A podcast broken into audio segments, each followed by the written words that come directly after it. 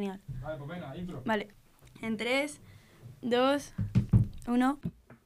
Solo para adolescentes, con Noah Ferbe. Hola a todos, todas, a todo el mundo, ¿qué tal estáis? Espero que estéis muy bien. Perdón por la espera, hemos tenido unos problemitas técnicos, no se me escuchaba el audio y encima hemos intentado hacer un par de cosillas que iremos implementando en los próximos programas porque no hemos sabido o no hemos conseguido eh, arreglarlo. Voy a hablaros hoy un poco de un par de temas que la verdad me parecen bastante interesantes. Quería hablar un poco de la libertad. Eh, yo creo que es una palabra bastante abstracta, o bueno, no es una palabra abstracta, sino el significado que puede llevar puede ser bastante complejo y diferente para todas las personas. Para mí, por ejemplo, hace un año, sin irme más lejos, la libertad era que mis padres me dejasen salir hasta las 4 de la mañana de fiesta. Era tener libertad para mí eso. Ahora para mí la libertad ha cambiado totalmente porque pues ya no tengo hora de llegada, jeje. Y ahora la libertad es poder levantarme por la mañana, mm, poder elegir la ropa que quiero, poder coger el metro y poder llegar a clases. O sea, son cosas como súper básicas y eh, me han ido enseñando varias lecciones de vida. Y por eso yo creo que eh, valoro ahora un poco más lo que tengo. Para otras personas la libertad es subirse a lo alto de una montaña y poder gritar desde el último rincón de su corazón lo que sienten. El otro día en mi clase eh, tuvimos un debate bastante interesante y, fue porque a, a, través de que nos contó una profesora que Elon Musk va a comprar la plataforma de Twitter y que esta iba a ser totalmente libre. Totalmente libre, pero a cualquier tipo de polémica, se iba a poder decir lo que, te, lo que quisieras por Twitter, como si era apología nazi, racista, homófoba, creciendo los problemas de salud mental, fomentándolos. Era, pues eso, una plataforma totalmente libre. Y de aquí salieron dos posturas. Las de las personas que decían que no, que tenía que haber algún tipo de restricción, y las personas que decían que sí, que eh, Twitter tenía que ser totalmente libre porque necesitábamos algún tipo de plataforma que nos diese una libertad total. Eh, yo en este argumento, la verdad es que participé bastante, mis amigos ya estaban hartos de que no nos callásemos la boca, y yo dije que eh, la libertad de expresión es una cosa muy buena y muy bonita, pero no todo el mundo sabe usarla. Y aquí entraron los conceptos éticos y morales. La gente decía, sí, vale, eh, deberíamos de ser totalmente libres porque mm, tú eres una persona ética y moral y deberías de tener claro lo que no tienes y lo que tienes que decir. Vale, eso en la teoría es muy bonito, ¿sabes? En plan, sí, todo el mundo es happy, todo el mundo es libre, todo el mundo mm, es muy buena persona y nadie va a decir eh, nada que no se deba. Pero claro, en la práctica no es así. Aquí las personas dicen lo que les da la puñetera gana. Y yo dije que, sobre todo en plataformas así, hay personas muy pequeñas, de 14 años o menos, o incluso más, porque con 15 años igual tampoco eres totalmente maduro y que podían, podían sentirse mm, incitados a hacer cosas de odio por lo que veían en plataformas así, porque normalmente la gente que habla de temas de apología nazi, de cosas terroristas y tal, saben cómo manipular a las personas más débiles para que se metan en sus grupos. Y bueno, pues quiero que venga un compañero que estaba en mi clase y que tenía una postura totalmente contraria. Bueno, no contraria, no totalmente contraria, pero tenía una postura contraria. Y así de paso os lo presento porque no os he contado lo conté en el podcast pasado, pero se me ha pasado que lo habíamos borrado, nos he contado que tengo dos personas o dos participantes nuevos, dos productores que me van a ayudar a llevar esto a lo visual, que son Daniel Iturralde y León Galván. Bueno, aquí os presento a mi compañero Daniel Iturralde. ¿Qué tal estás, y tú? ¿Me escuchas? ¿Qué tal estás? De puta madre, la verdad. La boca. es family Bueno, ya no es muy family em, friendly. Es verdad. Que, mm, quiero, que, quiero que me digas tu postura y por qué pensabas así. Mi postura es que yo creo que todo el mundo, rollo, no debe haber... En cuanto a opiniones, no tiene que haber censura. ¿Por qué? Ya lo expliqué. Lo expliqué muy mal en el otro podcast, así que casi mejor que se haya borrado, la verdad, no voy a engañar. Pero básicamente lo que yo decía era que, por ejemplo, si tú eres homófobo y tú dices que eres homófobo en Twitter y, y te dejan decir que eres homófobo en Twitter, es mejor que lo digas para que la gente te pueda decir que eres un puto retrasado. Porque no, no para que la gente se, mm, se desahogue contigo, sino para que de verdad te intente hacer cambiar. Que a que no lo digas y sigas viviendo como mofo el resto de tu puta vida y al resto de personas se la pele. Y yo veo el problema en la cancelación. Porque si yo digo. Uh, buen tema, ¿eh? La cancelación. caso random. Si yo digo que soy homofóbico. Homófobo, homófobo. si tú eres homófobo y lo dices y todo el mundo lo sabe en Twitter y te cancelan, pues tú no has aprendido una puta mierda porque a ti te la pela que te cancelen y te va a afectar eh, un año, dos meses, un mes, eso ya depende de cómo seas tú. Pero va a haber un punto en el que te va a dar igual y como no has aprendido nada, porque si lo único que te han hecho es eh, quemarte a full y no te han dejado como reflexionar, sino simplemente ha sido un ataque directo hacia tu persona, es como que no te lo vas a tomar para pensar. Sin embargo, si la gente, es un poco utopía, ya lo sé, pero si la gente te habla bien y te intenta hacer de verdad entender por qué eso está mal, con que uno, una persona homófoba o racista o xenófoba cambie de opinión por hablar así, mejor que por cancelarle, porque por cancelar al final nadie cambia de opinión y a todo el mundo se la pela, pues ya es algo que nos hemos llevado y coño, si por no tener censura eh, vas a hacer que menos gente sea tenga opinión, o sea, sea como homófoba, racista, etcétera, pues coño, mejor, ¿no? Pero, a ver, vaya chapedado, si eh, tú perdón. ahora mismo en Twitter escribes algo homófobo, la gente te puede cancelar igual. Claro. Es decir, pero si tienes toda la libertad del mundo, lo que puedes es. Te da igual que te cancelen que te. de- porque no te pueden denunciar. Claro, es que entonces estamos eh, como en el mismo lado. Lo que pasa es que yo digo que habría que expandirlo a todo para que así más veces pueda pasar lo que he dicho. Rollo, que te hablen de bien para hacerte cambiar y no mal.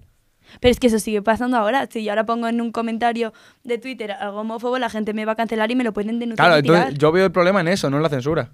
O sea, tú ves la- el problema en la En cancelación. la cancelación, porque yo creo que cuando te cancelan, o sea, es que te lo sientes tanto como un ataque que no piensas en lo que te han dicho, solamente en que te han atacado. O sea, realmente no cambias. Yo creo que la cultura de cancelación es una mierda. Yo creo que, o sea, lo que tú estás intentando decir es que no crees que debería de haber libertad No, creo que debería haber libertad para todo, para todo, pero creo que no debería servir a cancelar, sino... eh, educar. sí, un poco ir a educar. Entonces, si yo pongo, si yo creo un grupo, mm, si yo creo un grupo que fomenta los problemas de salud mental, porque se puede, porque es todo libre, ¿te parece bien? Claro, o sea, me parece bien por el hecho de que está bien que lo digas para que lo puedas cambiar. ¿Sabes? Claro, pero O la mejor- gente- A lo mejor que no lo digas y que todo, toda tu vida la vivas así, pensando eso, sin cambiarlo, mejor que lo digas y seas capaz de Pero es cambiarlo. que hay gente que mm, le da igual lo que le... O sea, cuando llegas a este tipo de plataformas en las que hay grupos que se retroalimentan entre sí y todo eso, no suelen hacer mucho caso a la gente que les cancela, suelen hacer más caso a lo que están hablando entre ellos y se está fomentando el odio y encima se está aumentando entre ellos. Claro, a eso me refiero que si, o sea, esos grupos van a estar igual. Con la censura, yo creo que con la censura que ahora mismo tiene Twitter y la censura que no tiene Twitter ahora mismo, va va a estar prácticamente Twitter. igual. Twitter. Entonces, yo creo que simplemente es el hecho de si tú dejas hablar de todo, mm, la gente se va a sentir más libre y por tanto, los que los que son así y no van a cambiar de opinión, da igual las veces que se lo digas, que no van a cambiar de opinión, pero ni con censura ni sin ella. Entonces, yo creo que los que sí que pueden cambiar de opinión se van a sentir más libres al contar su opinión sin no haber censura porque no van a tener miedo a nada. Entonces, esas personas van a ser como... Es verdad que seguramente hagan más ruido las otras. Pero bueno, si tienes todo de frente... A ver, no es que hablar- normalmente... Por, esto yo creo que es una cosa humana. Tipo, la gente, las personas humanas, no conozco otro tipo de personas, eh, suelen... Imagínate, a mí en el día me han pasado 50 cosas buenas y una mala. Yo me voy a centrar en lo que me ha pasado malo. Lo mismo pasa con redes sociales. Si hay 50 cosas buenas hablando del medio ambiente, de lo bonita que es la vida, y una, aunque sea muy pequeña, mala, la gente va a centrarse en esa cosa mala. Pero entonces es un poco flow de cómo te tomas tú mismo las cosas. que- claro, eso es lo que he dicho al principio. En la teoría está muy bien. Tú tienes que ser Claro. muy moralista y muy ético, pero... si Pero a ese, a ese punto me refiero que entonces el problema, o sea, aparte de eso, obviamente, también tienes un poco tú de, O sea, no de problema de. Me refiero, tienes problema de que eso te afecte. Claro, tienes problema de que eso te... af- Claro, pues entonces me estás dando la razón. No. Sí, me la No. estás dando. Sí, porque lo que yo estoy diciendo es que la teoría todo tendría que ser mm, libre, todo el mundo tendría que tener toda la libertad de expresión que quiera, si son moralistas y éticos, pero es que no todo el mundo No, es no, así. no, no, no. O sea, todo el mundo Ah, tiene. o sea, a ti te da igual que de repente hay un comentario racista en Twitter porque así aprende. Eso es lo que no, no, porque así tiene la posibilidad de aprender. Si no dejas de hacer el comentario, no, no, o sea, si no dejas de hacer el comentario, esa persona va a seguir siendo racista y no va a tener la posibilidad de aprender. Si tú dejas que lo haga, va a tener la posibilidad de aprender y lo más probable es que siga siendo racista. Pero hay un mínimo posibilidad de que no lo sea. Pero también puede ser que en tu casa mm, a ti te hayan enseñado desde pequeño racismo, en plan que te hayan Ujú. inculcado que el racismo y mm, tú eres una persona racista, llegas a Twitter y encima lo fomentas. Pero es que, claro, entonces yo. in- a ver, mi punto se basa en el hecho de que eh, las personas con dos dedos de frente no van a ser racistas. Ya, claro. O sea, eso es O lo sea, suyo. Se basa en eso, en que al final, si una persona eh, es tan sum- sumamente retrasada como para ser racista, eh, da igual donde lo vea que lo va a acabar siendo. Ya, bueno, Es un poco el flow que veo yo. ya, y, y también todo esto viene de la... Porque, a ver, estamos hablando de cosas de libertad de expresión y tal. Yo creo que tendría que haber un poquito... A ver, no libertad 100% de expresión, de pero un poquito más de libertad porque ahora Ah, bueno. por la mínima cosa te cancelan. Ya. ¿Tú dónde has visto cosas más racistas? ¿En Twitter o en la ESO? Yo te Claro. lo juro que en la ESO. Depende a qué colegio hayas. Bueno, a ver si. Porque normalmente la gente, cuando está como en confianza, cuando se sienten cómodos con un grupo de amigos, tienden a soltar comentarios. Bueno, no tienden, no todo el mundo, pero hay muchas veces que en confort y si tus amigos son tienen el mismo tipo de mentalidad, van a de en la. ESO, claro. Pero porque eso en clase es mucho más fácil, no lo estás comentando al mundo. Claro, Tú claro. subes algo en Twitter y lo, Mira, los, subes al mundo. la ESO. Pero Claro. a eso me refiero, de que al final si tú vas a ser racista lo vas a ser de, de igual manera. ya sea en Twitter o en, o en la ESO te van a enseñar lo que es ser racista, te van a enseñar en, en algún punto de tu vida vas a saber lo que es. Y si eres tan sumamente retrasado, vas a serlo. ¿Sabes?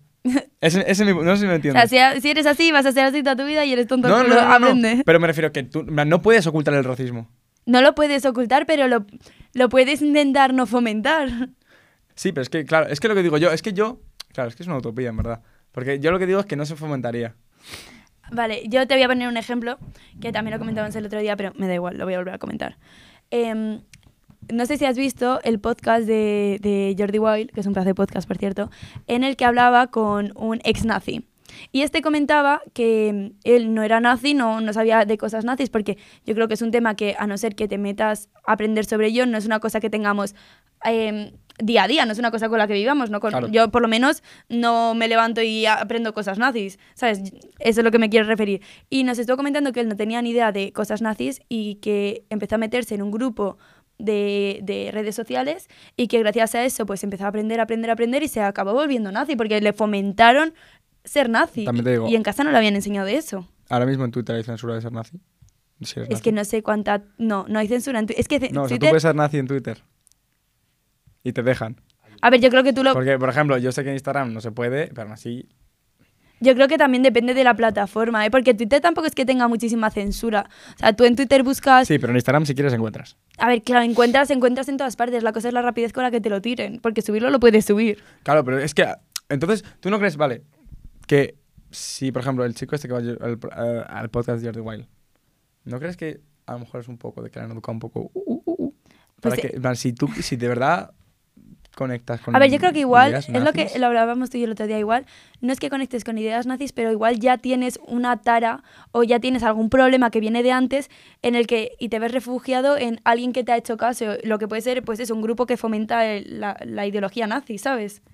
mm, Tipo, si tú ya tienes algún problema de antes, tipo, en tu casa no te hacen caso, o eh, vas mal en el colegio, lo que Hostia, sea, pero si en tu caso no te hacen caso y te haces nazi.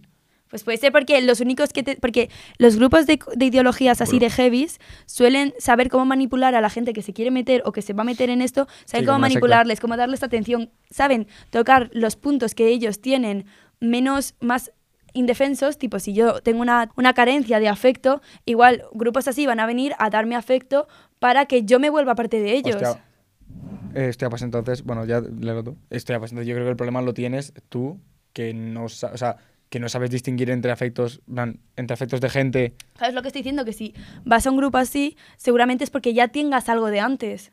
¿Sabes? Claro, que ya el tengas algún problema de el antes. problema de base es que ya lo tenías. ya lo Claro, tenías que ya lo tenías de antes. Pero igualmente, si lo mm, te, te dan la mm, facilidad, la herramienta de fomentarlo, pues debería ser Ya, ya, o sea, cortada. enti- eh, yo entiendo tu punto, pero es que la cosa es que, que en la utopía un poco decir que más o menos las personas que tienen dos dedos de frente no se van a, van a reconocer cuando le están intentando colar una secta nazi chunga rara y decir que no, ¿sabes?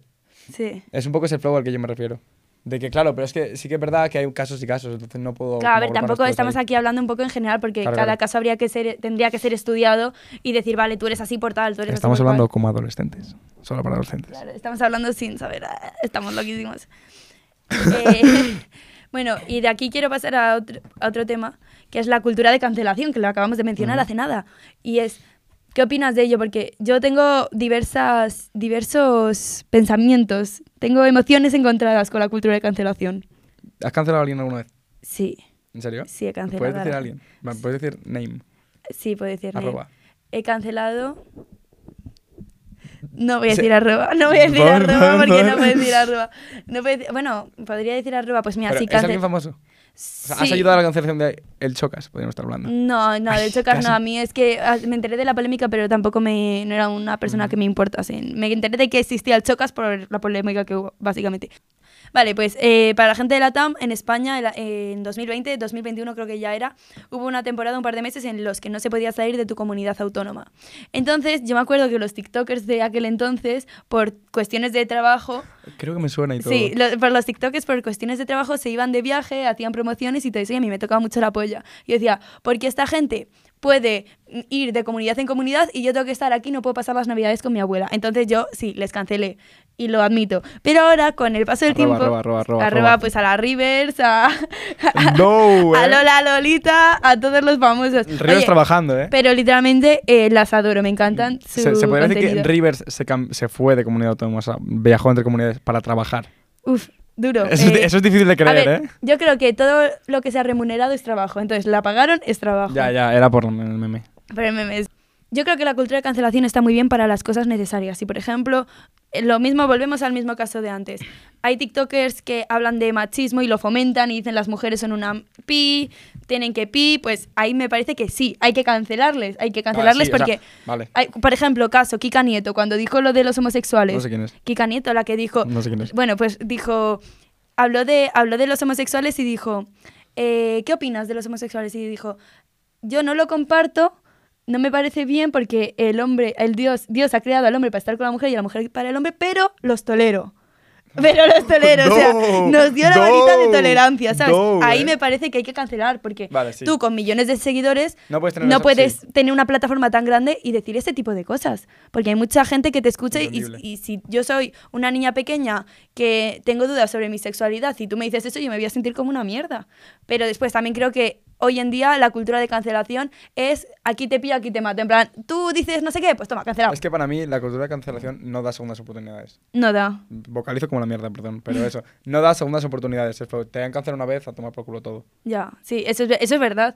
Ah, bueno, Mm. no te creas, porque Sí, ya, hay- hay te puedo poner un par de. ¿eh? Da la review. Bueno, da la review a ese hombre.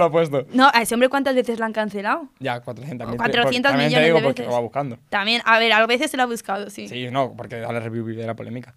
Vive de eso, sí, la gente vive de la polémica. Hay gente que vive de eso y busca la cultura de cancelación. Pero yo creo que ahora la gente, más que cultura de cancelación, muchas veces tendría que ser cultura de envidiosos.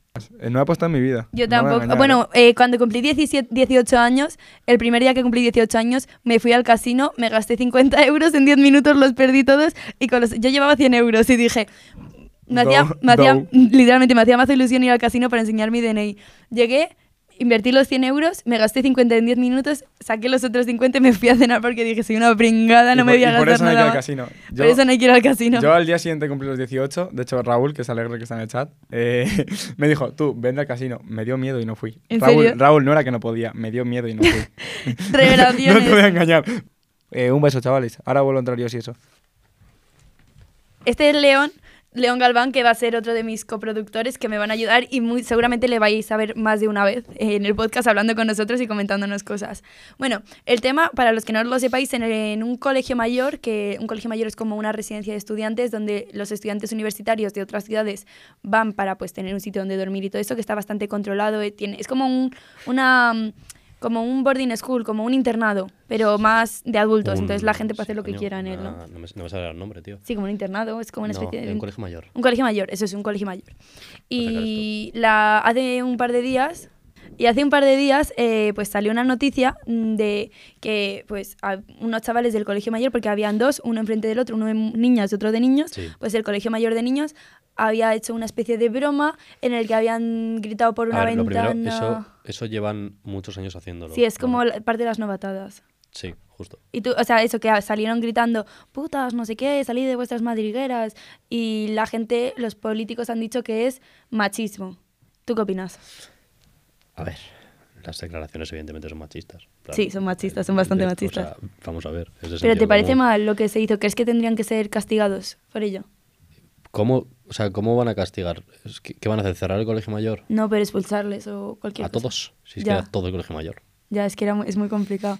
Pero O te- sea, lo único que puedes hacer en eso es, sería cerrar el colegio mayor para penalizarlo, pero tampoco me parece, ¿sabes?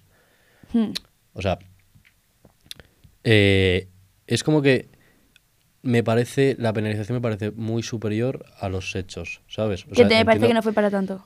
Sí que, sí que fue para... O sea, las, de- las declaraciones son muy tochas y sí que fue muy para tanto, Pero tampoco sé cómo influyó en el otro colegio mayor, me explico, en el Sí. de chicas. En plan, a lo mejor ellas hicieron el triple de burrada, lo que pasa es que por ser, o sea, por ser el colegio mayor, lo que sea, eh, no salió tanto en medios, no tengo ni idea. Yo solo he visto el vídeo, he escuchado cuatro cosas, cuatro testimonios y ya está. Yo lo que vi es que las chicas, em, las chicas del colegio mayor de enfrente, del Mónica, que se llama, dijeron que ellas no se sentían para nada molestas, que ellas habían entendido que era una broma y que mm, más que machismo, lo que sentían es que las estaban victimizando cuando ellas no se sentían víctimas. Claro, pero también entiende. A ver, las declaraciones son machistas, sí o Sí, sí. eso es, O sea, eso es eso, irrefutable. eso sí. es así. Eh, ¿Cómo se lo tomen ellas? Es otra cosa. Mm. Pero, o sea, hay que entender que es muy probable que de antes, tanto el o sea, los dos colegios mayores tuvieran rela- relaciones entre ellos, Sí. me explico, en plan se conozcan y tal. Ahora, el hecho de hacerlo es heavy y el hecho de grabarlo y compartirlo aún más. En plan, me parece de poco inteligente, ¿sabes? A ver, yo me quedé O sea, flipando, no, dije, primero, es que no lo escuché. Yo simplemente vi gente abriendo y cerrando Sí, dije, ventanas y me hizo mucha gracia. ¿Qué crees de OnlyFans? Uf, yo creo que cada uno es individual y sabe perfectamente, bueno, igual no sabe perfectamente lo que hace, pero cada uno tiene el derecho a publicar lo que le dé la gana mientras sea consentido, ¿sabes? En plan, Justo. cada uno con su cuerpo puede hacer lo que le dé la gana, como si lo quiere comercializar. La actitud que lleva esta gente, en plan, las creadoras de contenido, normalmente son creadoras, no creadores. También hay creadores, pero son Sí. muchos menos. Los creadores suelen ser Em, más, homos- más del rollo homosexual. Sí, Sí, porque es OnlyFans es, una plataforma en la Pero que principalmente consumen hombres. La, sí, vamos, evidentemente. ¿Qué te parece la actitud que llevan De muchas de emprendedoras. Ya le he dicho antes, en plan, a mí cualquier trabajo que sea, cualquier cosa por la que ganes dinero me parece un trabajo.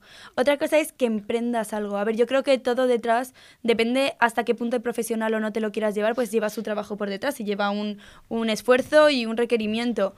Que vendan fotos, es que yo, o que vendan lo que sea, cualquier trabajadora sexual, mientras sea consentido y ella quiera, me parece igual de trabajador que alguien, un profesor, que un basurero, me da igual, me parecen todos igual de respetables. Vale, pero estamos de acuerdo que una persona que se hace viral en OnlyFans gana muchísimo más que una trabajadora sexual. Por eso el rollo emprendedoras. Es que no sé hasta qué punto son emprendedoras. Es que no te sabría decir no, pero porque no te estoy, no te- están no- emprendiendo no, un te estoy negocio. preguntando si están emprendiendo o no, te estoy preguntando qué te parece esa actitud. no soy una consumidora de OnlyFans, entonces no sabía, tampoco Vosotros, conozco por a gente. ejemplo, os lo haríais sabiendo que vais a ganar bien de dinero, tipo miles de euros al mes. Sí, me haría OnlyFans. Uy, esta es un buena, No. una buena pregunta. Yo no me haría OnlyFans. No me vendería como trabajadora sexual por dinero.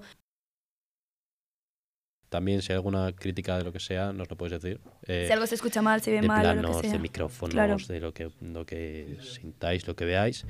Y nada, voy a dar paso a, a Nacho. Os presento a Nacho Lucas. A ver, ¿de qué querías hablarnos? No sé, me parece muy interesante. ¿Lo de OnlyFans? Sí, todo este tema. ¿Tú qué opinas de la gente que sube contenido OnlyFans, de las mujeres que suben contenido OnlyFans? Pues a ver, yo no lo veo tanto como mm, una forma de sexualizarse o porque al final es un trabajo y si tú escoges hacer eso, pues es tu elección. No sé, me parece que un trabajo debería tener ambición, debería poder- mm, si haces algo que sea en- con la vista más al fondo, ¿sabes? Más Sí, al futuro. Más al futuro, exacto. Que es algo como dinero fácil, por así decirlo, tipo que no tiene... Yo eso en ese sentido lo veo como más, no sé, eh, ponte que quieres ser director de cine, como la carrera que estamos haciendo ahora. Pues si quieres ser director de cine vas a tener que empezar a lo mejor descargando cámaras o viendo a gente que, está, que sabe más que tú y aprendiendo. Pero debería tener un poco más de, de ambición. Yo lo veo en ese sentido como que se debe apuntar más a, algo más lejano, más que algo dinero fácil, mucho dinero, que si igual tiene, te va bien, que si no, que es, al final no es una cuestión de mm, vender tu cuerpo o no, porque yo que sé, hay gente que gana dinero también subiendo fotos a Instagram en un restaurante, cosas así. Pues tú verás lo que quieres hacer, es tu, es tu tiempo, eh, cada uno puede hacer lo que quiera, pero me parece eso, que debería tener más como esa ambición, me parece algo importante. A ver, es que también depende de cómo te hayan educado, porque por ejemplo a mí sí me han educado con que tengo que ser ambiciosa, tengo que aspirar a lo más alto, pero hay gente que simplemente con tener dinero fácil y rápido se conforma. Y tampoco está mal, cada uno, en plan, que puede hacer lo que le dé la gana. Yo creo que mientras haya consumidores, va a haber producto. Entonces, Al final, mientras haya alguien ahí para verlo, siempre algo va a funcionar. eh. Sobre Claro. todo con este sentido, ahora parece que se ha puesto como muy de moda, ¿no? Todos conocemos a alguien, si nos preguntan, alguien que sepas que tiene OnlyFans, se te ven alguien a la cabeza seguro, ya sea por alguien que se dedica al Instagram, para alguien que se dedica, yo que sé, hay mucha gente en Twitch que se promociona en ese sentido, así Sí. como, oye, además verme en Twitch o Sí. seguirme en tal. Yo, yo creo, no sé, no es algo que apoye en el sentido de lo respeto, porque al final es lo que, te- es lo que hablábamos ahora. Mm, Cada uno tiene la libertad de hacer lo que quiera, de mm, con el móvil, actos, lo que sea. Pero yo creo que ahí es donde entran un poco los valores, yo creo, eh, Sí, lo que cada uno. tiene, lo que decías de cómo te han educado o lo que tú estés dispuesto a tolerar o a lo que estés dispuesto a hacer a cambio de.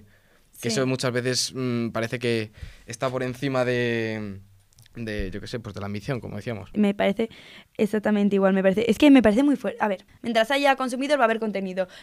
Ahí entra en los valores morales de cada uno, si lo quiere hacer, si no lo quiere hacer, si lo quiere consumir o no lo quiere consumir, porque no vale de nada estar aquí hablando la gente que está hablando, que igual no lo son, pero si consumen porno y consumen contenido sexual, no tiene sentido que lo estén criticando si son consumidores habituales, porque al final lo que estás haciendo es una línea que no se va a acabar, es un círculo. Mm. Hay consum- consumes, va a haber.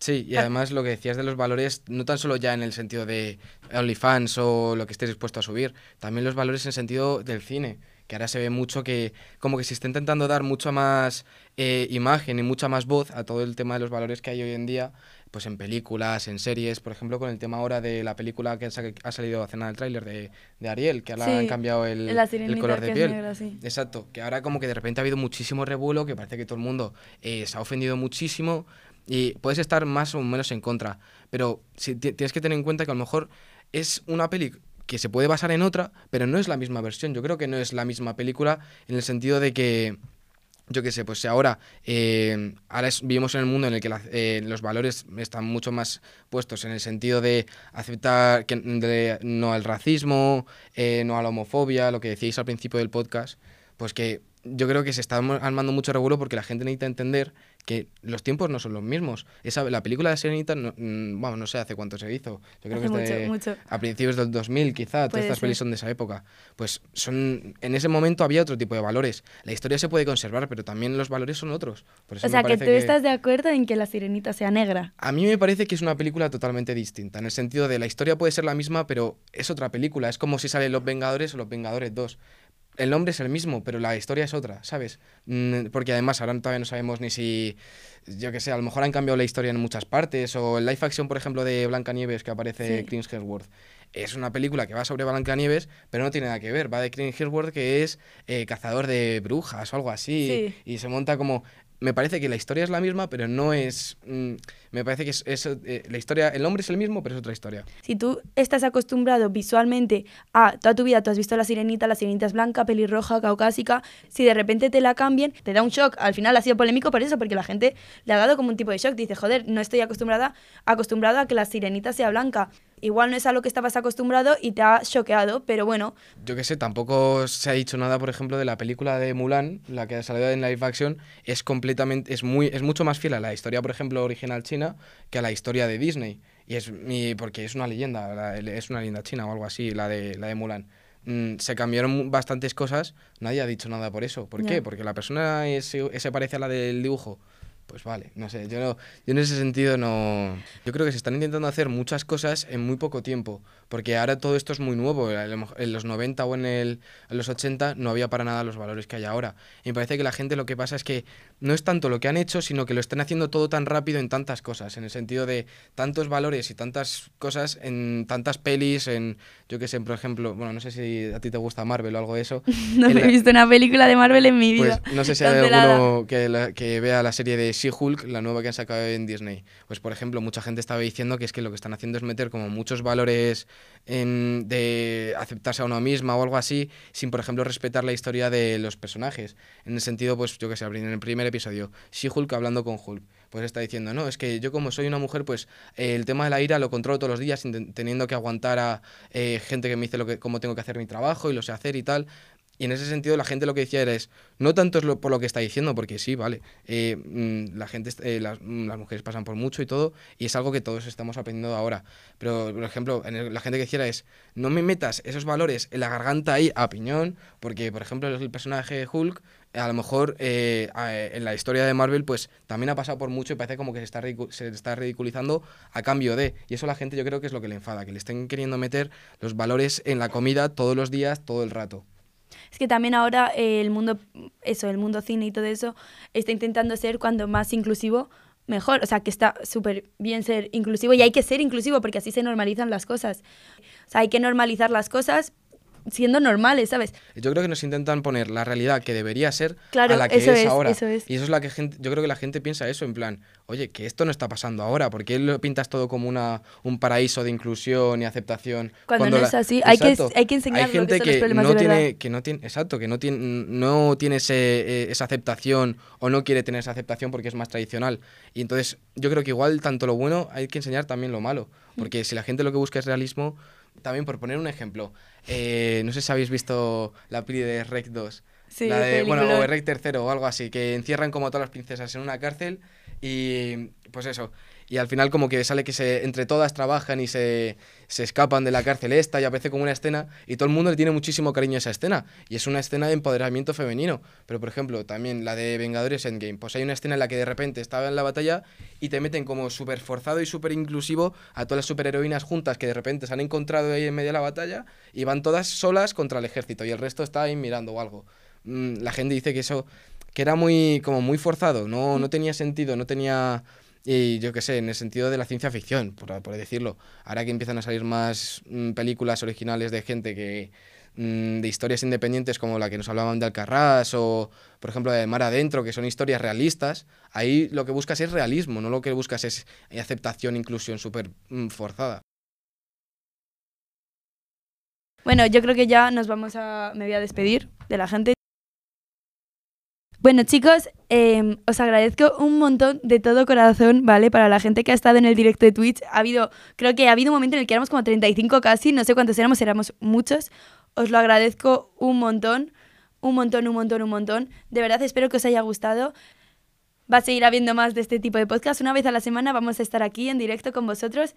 Espero que os sigáis uniendo. Primero, darle las gracias a mis amigos, productores, eh, Leo e Itu, que ya los habéis visto, y a nuestro ayudante de hoy, Nacho. Vamos a seguir haciendo podcast, las próximas veces serán más preparados, vamos a traer entrevistas, vamos a seguir retransmitiéndolo por Twitch. Nos hemos creado TikTok e YouTube, para los que no lo han podido ver, que lo puedan ver en directo con nosotros otra vez. Y pues eso sin más, muchas gracias por haber participado, a la gente que nos ha seguido, gracias, a la gente que se ha suscrito, un millón más de gracias. Y nada, ya sabéis, seguidme en las redes sociales, Noa Ferbe, espero que os haya gustado el podcast. Estamos en directo en Twitch para que podáis participar una vez más. Un besito a todos y adiós.